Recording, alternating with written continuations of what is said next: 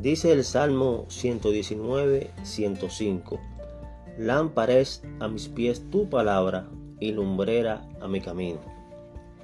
Este versículo resalta por qué es tan importante la lectura de la Biblia diariamente y más aún aplicarla a nuestra vida. Mediante su lectura y meditación difícilmente pueda ser engañado por el enemigo.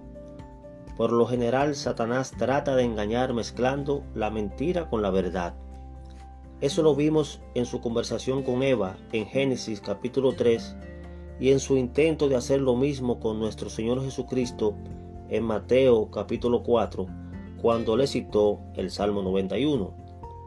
Meditar la palabra de Dios no te llevará nunca a desafiarlo, sino a obedecerlo con amor y confianza, sabiendo que siempre Él quiere lo mejor para ti. Comienza hoy a meditar la palabra de Dios y te llevará por buen camino. Dios te bendiga.